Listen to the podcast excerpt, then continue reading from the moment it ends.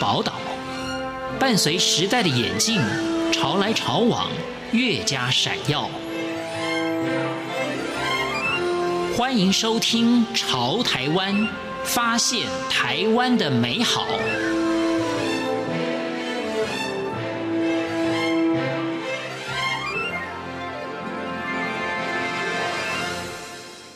听众朋友，大家好，欢迎收听今天的《潮台湾》，我是闲琴。台湾照顾生命协会是台湾动物保护的民间组织，创立于两千零五年。创办人董冠富为了照顾流浪猫狗，投入了大量的金钱以及心力。在董冠富以及爱护动物的民众努力之下，过去十五年，台湾对于流浪动物的照顾有什么样的改变？今天朝台湾节目，赵生会的创办人董冠富将分享台湾在流浪动物上的努力以及问题。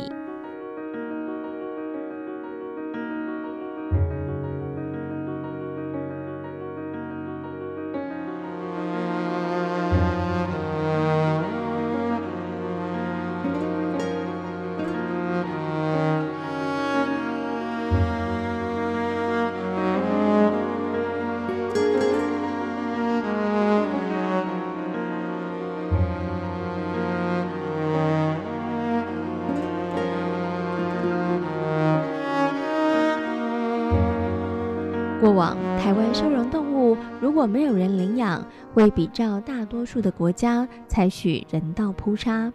随着台湾人动保意识的抬头，在二零一七年立法，全台湾的公立动物收容所全面停止人道扑杀，而台湾成为继印度之后亚洲第二个实施零扑杀政策的国家。呃，基本上在十五年前跟现在的十五年后的台湾流浪动物，大家可以从几个层面。第一个就是在法律的层面提升很多，最起码他通过了零安的死。那第二个，他最起码通过了动保法的修改，哦，那也通过了一些。人民跟呃一些呃我们说民意代表也好哦，政治人物也好，比较注重流浪狗这个区块。然后就我们救援的这个区块来讲的话，应该还是没什么变哦，还是因为流浪狗还是很多。尤其我们现在虽然台湾政府很致力于结扎，人民间团体很致力结扎，可是我们都没有办法针对呃山区的，我们大部分针对的都是。家里养的，还有在街头马路上跑的，为什么？因为我们抓得到嘛。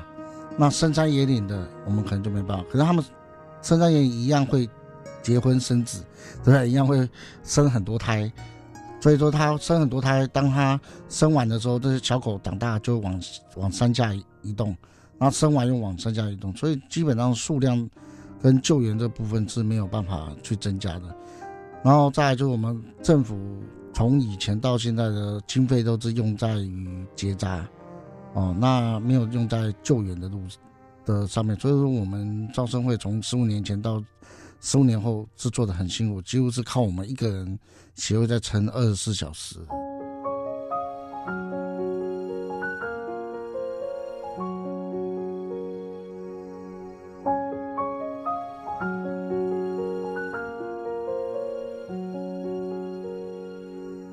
虽然政府立法保护流浪动物，但董冠富观察动物被丢弃的情况并没有改善。他呼吁必须要从源头做起，像是注入晶片、将宠物纳入户籍等等，让饲主能够肩负善尽照顾的责任。最主要是他没有做呃开源的一个管控，比如说从这只狗出来有没有打晶片，没有。那从认养主人去买这个狗了以后，有没有植入晶片？也没有。那没有的状况之下，就有个问题：我今天养养养它，把它当孩子，当什么？OK。突然有一天，呃，我我怀孕了，哦，或者是我搬家了，或等等状况，那就把它往随便往地方丢。丢了之后，没有任何的罪恶感，也没有任何的法律。为什么？你救到这只狗，你也不知道这只狗从哪被谁丢的。可是你打入晶片，就有一个马上一扫晶片就知道是你丢的，是你丢的。那有没有晶片就，你完全查不到是谁丢的，所以这还会大让大家都会变得很泛滥。第二个就是买狗太便太便宜太方便了，对，太方便太便。那像你呃，我知道大陆也好，国外也好，你要养一只狗是不容易的。对，像国外的，我们讲中国大陆好，他还要入户，就是还要一个护护护照或者是一个等等的，就是没有那么容易。你还要缴税，狗还要养一只狗还要缴税。像我们台湾什么都不用，养狗简直是太方便，丢狗也方便养狗。所以说，要解决流浪狗的问题，应该还是要从真正的一个根本上去着手。对。所以你刚刚讲，可能我们在比如说晶片的植物的部分上面，它其实也要更落实。对，对除了晶片之外，如果它能够推崇所谓的入户籍，嗯，也就是说，像国外有些，比如说你家里有爸爸妈妈、兄弟姐妹之外，有一只小花小白，嗯，犬只，呃，对对 对，小花小白入户籍，那死了他帮他除役，是对这样子来讲，就真正能够杜绝所谓的弃养。嗯，对，那要不然你说要真正杜绝到弃养，你不论加重多少。罚则也没有用。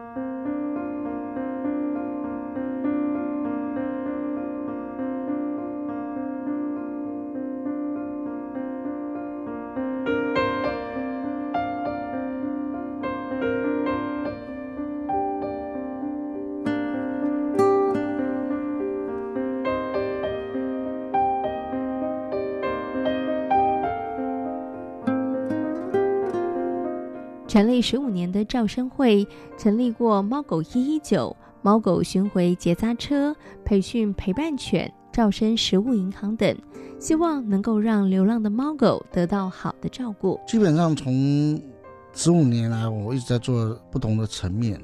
哦，第一个就是说立法这部分，我们也在推动，包含零安乐死等等。那我们协会除了在推动立法上，我们也带着我们的救回来的猫狗，把它训练好。我们把它培养变成一个陪伴犬，哦，去陪伴老人啊，陪伴小朋友啊，然后再来我们要办送养，尽量把它送出去。然后我们也有在维持所谓的基本的救援，让狗狗在受伤的时候，第一时间有一个被救的一个尊严。哦，那在针对这些都没有办法处理的状况之下，我们就自己有所谓的三座狗场，就把它养养养到终身。我们大概养了，已经养了五百五十只猫跟狗。那除了这个以外，我还想再做多一点力量，就是我自己只能养五百五十只，可是各地还是有很多的爱心妈妈，她养了一百只、五百只、几百只，所以我又成立了一个食物银行，跟家乐福配合。家乐福总共全台湾有六十三家的家乐福配合捐饲料，民众捐饲料，我们将每个月都会捐出将近五百包的饲料给这些偏乡。你的爱心妈妈，让她有减轻她的饲料压力，可以让这些猫跟狗不会因为经济压力或粮食压力，最后这个爱心妈妈就垮了。然后她垮了，那流浪狗怎么办？所以说，我可能很多人没有想到一个问题，就是说，呃，三年后台湾会怎么办？那什么叫三年后？就是说，我们目前接触的爱心妈妈都是七十岁的，大家都都七十多岁了，六十多、七十多，那。再过三年左右，他们都身体都不好。再过三年，他们如果倒啊，病倒或怎么样啊，那他的手上的每每一个狗场都两百只起跳，或一百只起跳，或甚至有三百只起跳。那你去想想，如果连续的三个爱妈或四个爱妈如果都连续倒，请问一下，现在政府是实施零安乐死，他的收容所已经是爆满，不要说一百只啊，你如果再放个五十五十只都可能都放不进去。那这些狗要去哪里？第一。你就要面对是不是安乐死？你一下安乐死一两百只、三四百只，是一件很不人道的事情。第二，放养你这三四百只放到马路上让它乱跑，也也不行。对，那很多的问题都这个问题都会，将来我们这些爱猫爱狗的的人士或者是动物保护协会都会面临，还有政府也会面临到这个很严重的问题。请问一下，五哥，您刚刚讲这个问题头，其实有有目前有想到可以怎么样来解决吗？因为它是其实是可预期一定会发生的事情。当然，问题是这都是需要所谓的经费啊，因为你要了解，像我们光我们自己五百多只狗，你要考虑到第一个饲料费，第二个这些狗会生病，医疗费，第三个你要派人二十四小时去顾它的人事费用，那还有相关的土地、水电，这都是费用。那因为他现在的环境中，阿妈就是只是延长他的所谓的生命，并没有所谓的品质的问题。那你如果接管了，很多的民众或政府就会注重到狗的品质，那这品质又有另外一个的经济的支出的问题。所以这很恐怖啊！所以说，我相信主持人会已经可以慢慢幻想，三年后如果陆爱心妈妈陆续倒倒下去怎么？我可以给你透露一个数字：台湾合法跟不合法的狗场大概有一百二十座，那每一座狗场最起码都是一百只起跳，啊，有的有的爱心妈妈是三百只、五百只起跳，那你能想象这个恐怖吗？有的话，他会现在只能就是像台南的台南的政府就是借就是列管，比如说现在就是说。你现在有跟我政府报备这个狗场，那我政府会定期去给你支援，譬如说，啊、定期到你的狗园打狂犬病疫苗啊等等，然后甚至提供一些漂白水资源，然后关心你这个部分，然后可以关注到你的，万一你发生什么状况，他可以政府可以马上想办法来去应变。可是这毕竟是少数，因为少数会愿意接受政府的监督，可是大多数的爱妈。是不太会愿意接受政府的监督，那你何况别的，何况我刚才讲已经有一百二十座，你能想象一百二十座，如果每一座都两百只狗，全部要处理，那你十座就两千多只狗，你要怎么办？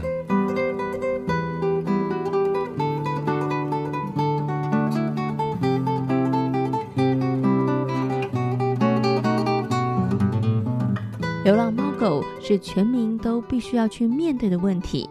除了从源头避免流浪猫狗的数量增加之外，如何解决现存的问题也是刻不容缓。董冠富建议政府积极的介入，提供协助，才能够避免大量的流浪猫狗造成环境以及安全的问题。最大的问题，第一个要面临，就我刚才讲，就是要尽快由政府出面去插手跟辅导这些狗场、弱势狗场，不是说。去强制接管，而是把它列入到你的你的名册，然后定期去给予它帮助，给关心。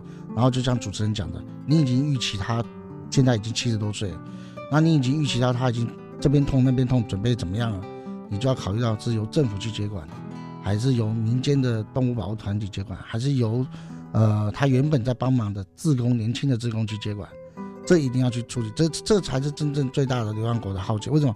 因为一旦如果爆发三座狗场、四座狗场，没有爱心妈妈，呃，没有人去接管，然后门被打开，这一千多只狗只要流到街头，造成车祸、狗咬人事件，哦，相关的事件出来，那是不是会在这个台湾的氛围就会造成一个迟迟安乐死、恢复安乐死？为什么？因为没办法处理。没有那么多的松鼠。又，有一种最主要是不是政府不愿意盖，也不是政府没钱盖，是百姓不愿意盖。比如说我今天在你家旁旁边有个公园，要准备盖收容所，那你同意吗？到底他要把公园拆掉盖收容所，还是维持继续盖公园？因为大家都不要收容所，为什么？狗叫、狗臭，就是一个很邪恶的一个设备。可是这样有个问题，你不盖收容所，可是你狗这么多。你没办没有一个地方可以收容，那势必就要恢复安乐死。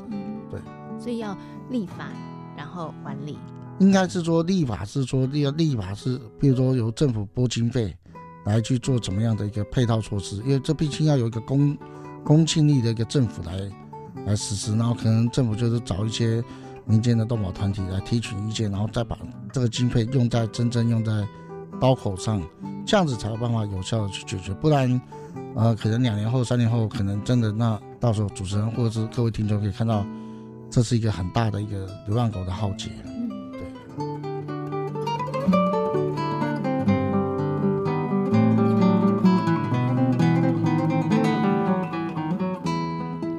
今天朝台湾节目，照生会的执行长董冠富分享了台湾流浪动物的现在与未来。感谢大家今天的收听，我们下回同一时间空中再会。